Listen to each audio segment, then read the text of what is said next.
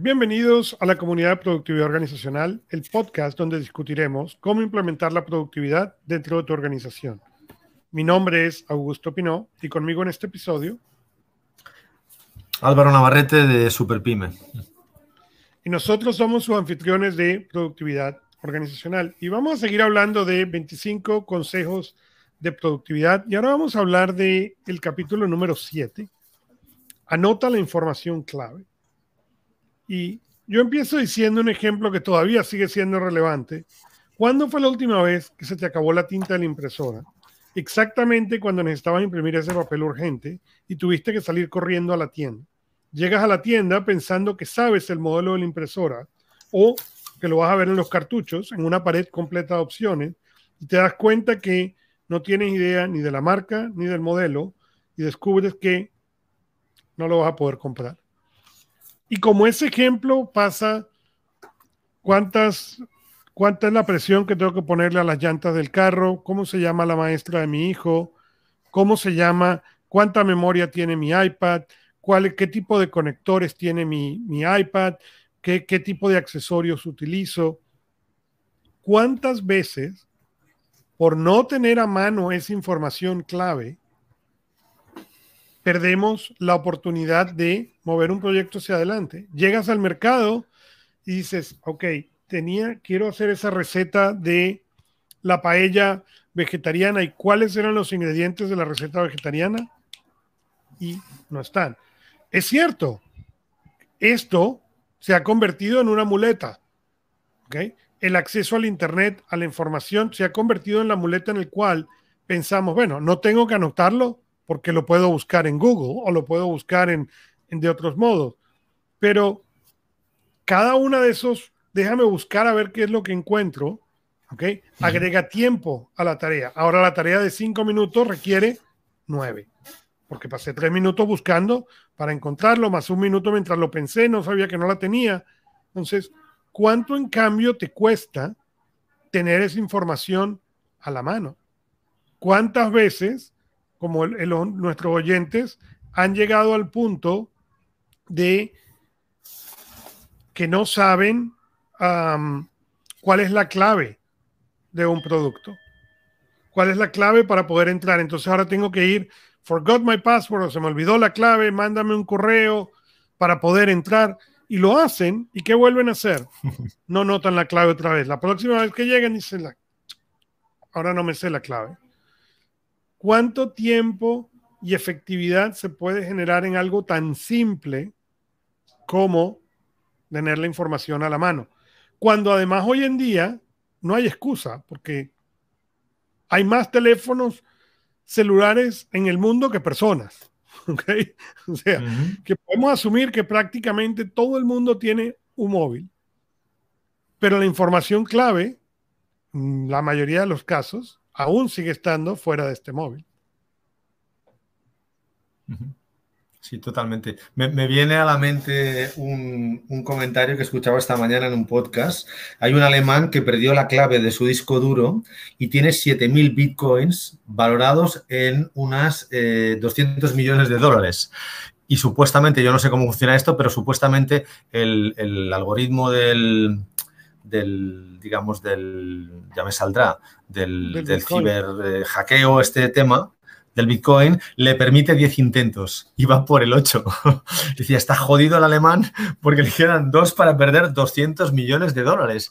Digo, a mí no me preocuparía perder los 200 millones, digo, me preocuparía mirar a mi esposa y decírselo. me mata, me mata, gusto. Entonces, para mí este capítulo me encanta, me encanta porque, digamos, eh, para mí es el capítulo que yo llamo de tu libro, yo le llamo el capítulo de los sistemas digamos que yo creo que el, el CEO de una empresa o las personas realmente que, tienen éxito en la vida o que triunfan son aquellas personas que tienen sistemas. Entonces, ¿qué mejor sistema que no llevar nada en la cabeza? Entonces, yo siempre he pensado, o me encantan esos empresarios que son capaces de resumirte cómo funciona su empresa en 30 segundos. Es como hacer un elevator speech. Entonces, yo creo que el empresario tenemos la obligación de diseñar nuestras maquinitas de fabricar dinero con buenos sistemas y luego poner entusiasmo para que la gente conduzca la bicicleta de forma ligera y con entusiasmo, ¿no? Entonces, claro, yo leo tu libro, leo este capítulo, ojeaba, digo, Dios, digo, conozco tantas personas que no tienen sistemas para lo elemental que, digamos, con la complejidad que supone llevar una familia o llevar una vida personal ordenada, ya no digo llevar un negocio que te dé dinero, ¿no? Digamos, sin sistemas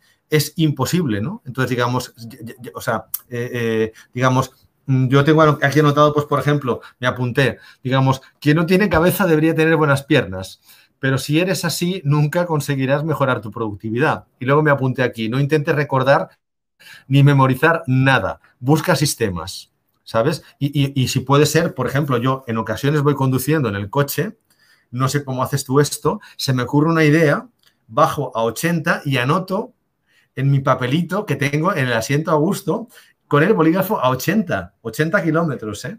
O me levanto por la noche, digamos, este mismo, entonces digo, claro, me dice mi mujer, como te mates, no te lo perdono en la vida, ¿eh? Digo, bueno, ¿y cómo se hace esto para quitar cosas de la cabeza, no? digo, se lo digo así. te, voy, a decir cómo lo hago yo en el carro.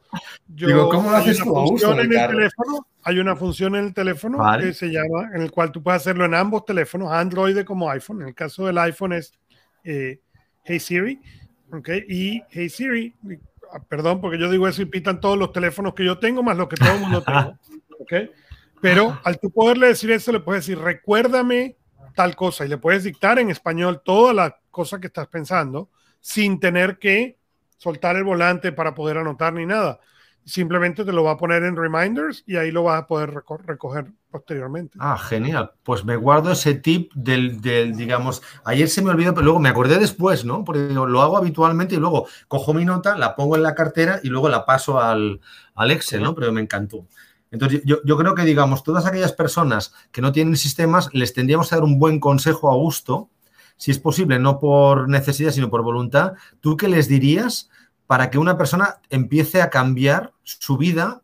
Y, yo, por ejemplo, digamos, como soy muy métrico, incluso cuando hablo con las personas, soy impertinente porque si no tienen sistema, hasta que no lo consigo, no dejo de hablarles. O sea, hasta que no tengo un sistema, digamos, no, no, no genodelegación, no me gusta, ¿no? O sea, de hecho es una obsesión, ¿no? En mi vida es impertinencia, ¿no? Ya llega un momento que, que es tremendo, ¿no? Entonces, ¿cómo? La, gente piensa, la gente piensa que el poner límites y el poner rigidez y ese tipo de cosas les va a quitar la espontaneidad. Y lo que no entienden es exactamente lo contrario. Mientras tú más puedes controlar las cosas banales, rutinarias y de día a día del trabajo y de tu vida personal, más espontaneidad puedes tener. Si yo estoy en este momento donde tú estás, te digo, vamos a irnos a comer unas chistorras y una paella, ¿ok? Y tú no tienes ningún, ningún sistema, ¿cómo sabes si te puedes ir a comer conmigo o no? No sabes. En cambio, si tú tienes un buen sistema y dices, un momento, déjame abrir mi calendario, Ah, no, no puedo porque tengo una cita a la una de la tarde y en, el tiempo que son en este momento las 12 del día, en una hora no da tiempo a que cocinen la paella, poderla comer con calma, la sobremesa, tenemos que buscar otro día. Pero si no tienes ese sistema, te vas a ir venir conmigo y ¿qué va a pasar? La persona de la una ya la embarcaste, con lo cual empieza a generar toda una cantidad de efectos secundarios y negativos. Bien, pero claro, yo, pienso que, que, claro, las personas que intentan mejorar por sistemas es porque tienen esa ambición de mejorar, pero no todo el mundo le gusta mejorar, porque para ser mejor y aumentar la productividad, claro, es, o sea, yo digo, es un veneno en la vida que yo conozco, la mayoría de las personas no quieren ser más productivos, simplemente quieren llenar el tiempo del día con lo que hacen, por tanto es ideal no tener sistemas, porque lo, lo normal, Augusto, sería tener sistemas. Los sistemas permiten escalar una persona, ser mejor persona, escalar tu familia, escalar tu vida, escalar tu negocio. Pero mucha gente no le gusta escalar. Prefiere vivir en el valle tranquilamente sin, sin que me fastidien. Entonces, claro, cuando tú llegas como empresario y envenenas a tu organización con el liderazgo, con los sistemas, con la productividad, con la creatividad, pues claro, no todo el mundo está de acuerdo en, aceptar ese sistema. Entonces, ¿cómo, lo inyectas? Ese, o sea, ¿cómo metes ese ADN en el sistema, en una empresa? Porque a mí me cuesta muchísimo. ¿eh? tienes dos opciones. Tienes, puedes tomar la, la labor de crear ese sistema y enseñar a la gente y entrenar a la gente para que crean esa mejora y enseñarles dónde está el beneficio para ellos. Porque el problema cuando eso viene a nivel empresarial o a nivel de pyme Es que, es que la gente piensa, ah, claro, es que tú quieres que tú lo que quieres es que yo trabaje más para ti. No, no, no. Yo quiero que tú puedas aplicar estos sistemas para que mejore tu vida, pero hay que enseñarles esa parte. Y la otra opción más radical es empezar a eliminarlos. Si tú no puedes crecer, el que el que no puede crecer tiene que irse. Y es duro porque tienes que salir de gente, pero te permite empezar a traer gente que tenga un cierto mindset y entonces eso permite crecer los negocios a nivel, a nivel exponencial. Por ejemplo, cuando tú piensas en, en Apple, ¿ok? Sí, Apple tiene una parte del negocio en el cual esta gente que vive en el valle, como tú lo llamas, puede vivir, ¿ok? Y no hay problema, vas a vivir ahí bajo el... Pero la gente que quiere ir escalando, ¿ok? No pueden vivir así, no tienen ni chance, ¿ok? Entonces, parte del problema está ahí. ¿Quién es el tipo de gente que estás atrayendo? ¿Estás atrayendo gente que quiere crecer, que quiere mejorar? ¿O estás atrayendo gente que lo que quiere es venir de 9 a 5 y, y no quiere volver a pensar sobre tu trabajo? Y es muy importante entender quién es el tipo de persona que estás trayendo al negocio. ¿Estás trayendo una persona para que simplemente haga eso de 9 a 5 o estás trayendo una persona para que su 1 más 1 hagan 11 y que junto con el otro hagan 111. Si tú no tienes esa idea clara como empresario, el que llegue da igual. y por eso y por eso es tan importante saber dónde estás tú al respecto. Conmigo, si tú no tienes sistema, estás muerto, porque yo te voy a bombardear en el sistema. Porque para mí, si yo tengo que hablar contigo sobre un punto, para mí tiene que ser una conversación de 5 o 10 minutos. Es raro que yo necesite más que eso. ¿Okay? De ahí en adelante es tu sistema y, cómo lo vamos a hacer funcionar. Sí, sí. sí me, encanta este punto. yo simplemente te cruzo y no trabajo contigo. Sí, digo, mira, en, esa línea me encanta que toques este punto a gusto porque justamente, bueno, yo eh, este tema me interesa muchísimo porque con los clientes, digamos, es un cambio cultural, ¿no? Entonces, digamos, las personas, las empresas, culturalmente las cambia el líder y el líder, que es quien nos contrata a nosotros como consultores, normalmente no cambia, por eso nos contrata.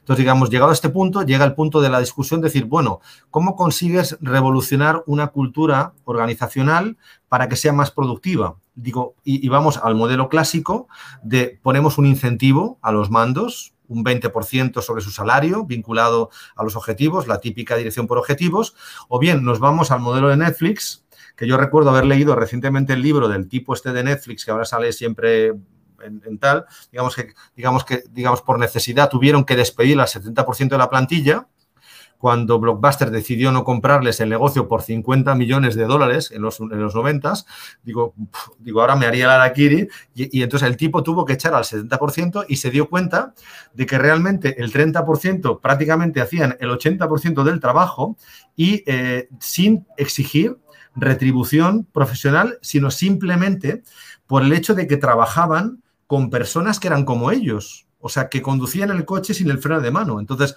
digamos, me encanta tu punto, porque digo, yo creo y soy, y, digamos, tengo esa impresión hoy en día, y, te pediría también tu opinión allí, de que yo creo que el ser humano, cuando está a gusto en un entorno, sí que es verdad que Netflix debe, o Apple, o digamos, este tipo de, empresas, pues normalmente pagan un 20% por encima de la media para diferenciarse, pero que, las personas se mueven más por estar en un ambiente, digamos, eh, por trabajar a gusto, que no tanto por ponerles una zanahoria eh, como antiguamente, ¿no? Entonces, las políticas salariales hoy en día van más eh, en la línea de fomentar ese, ese ambiente ganador, caballos ganadores, gente potente, digamos que son una minoría y por eso las minorías se van a empresas ganadoras que no tanto por tener sistemas de bonos retribuidos, dirección por objetivo, que al final acabas, digamos, dirigiendo el negocio a uno o dos años vista y no puedes pivotar a la velocidad que requieren hoy los negocios, ¿no? Entonces, ¿qué, te parece un poco pero ahí es estas dos filosofías?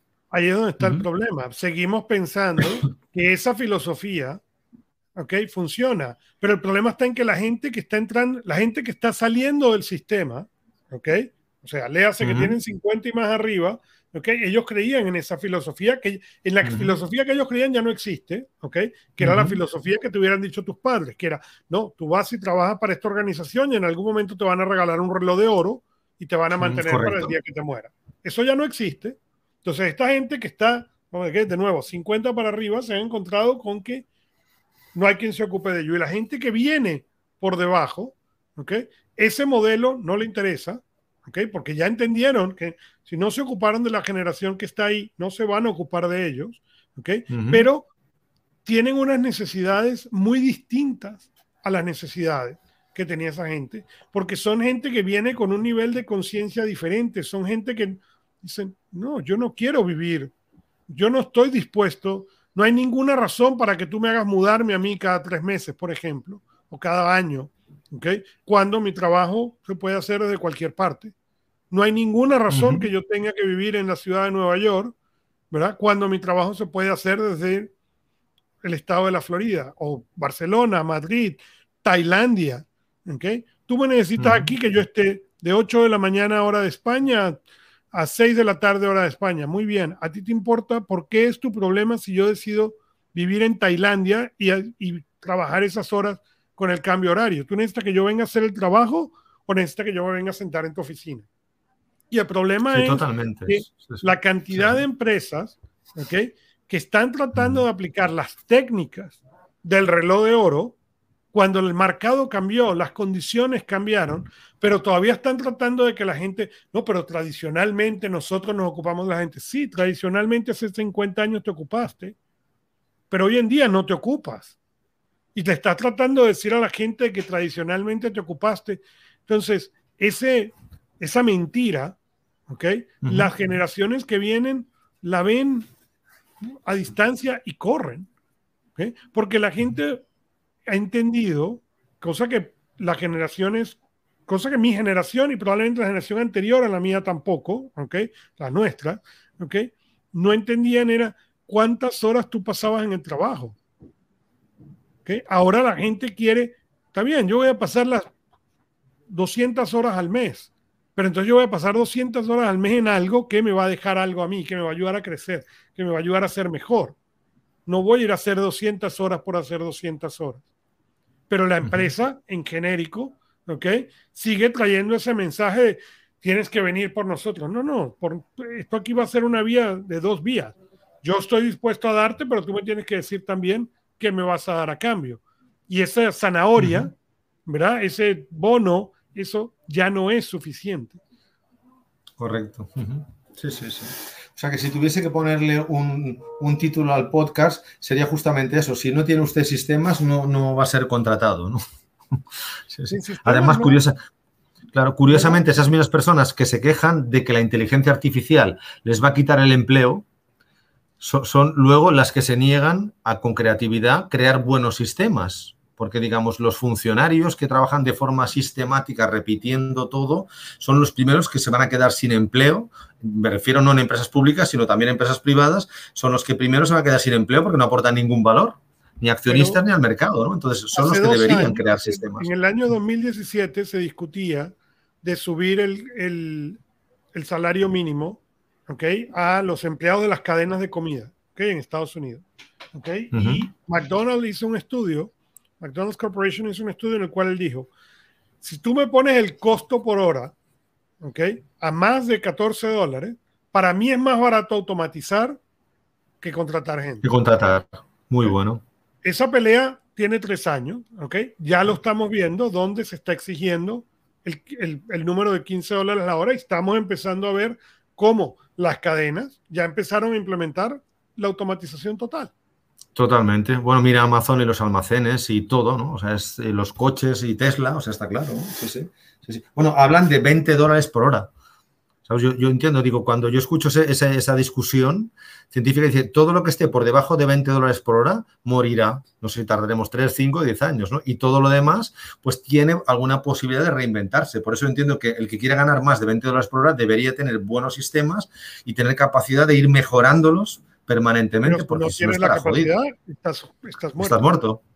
estás muerto o eres millonario, no sé, una de dos. sí, sí.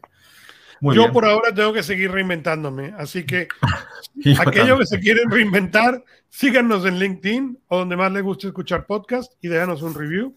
Déjanos saber tus preguntas, inquietudes y más a marketing.kpiconsultor.com Gracias por escuchar Productividad Organizacional. Hasta la próxima. Y recuerda, 1 más 1 es igual a 11, pero 1 más 1 más 1 es igual a 111. Gracias.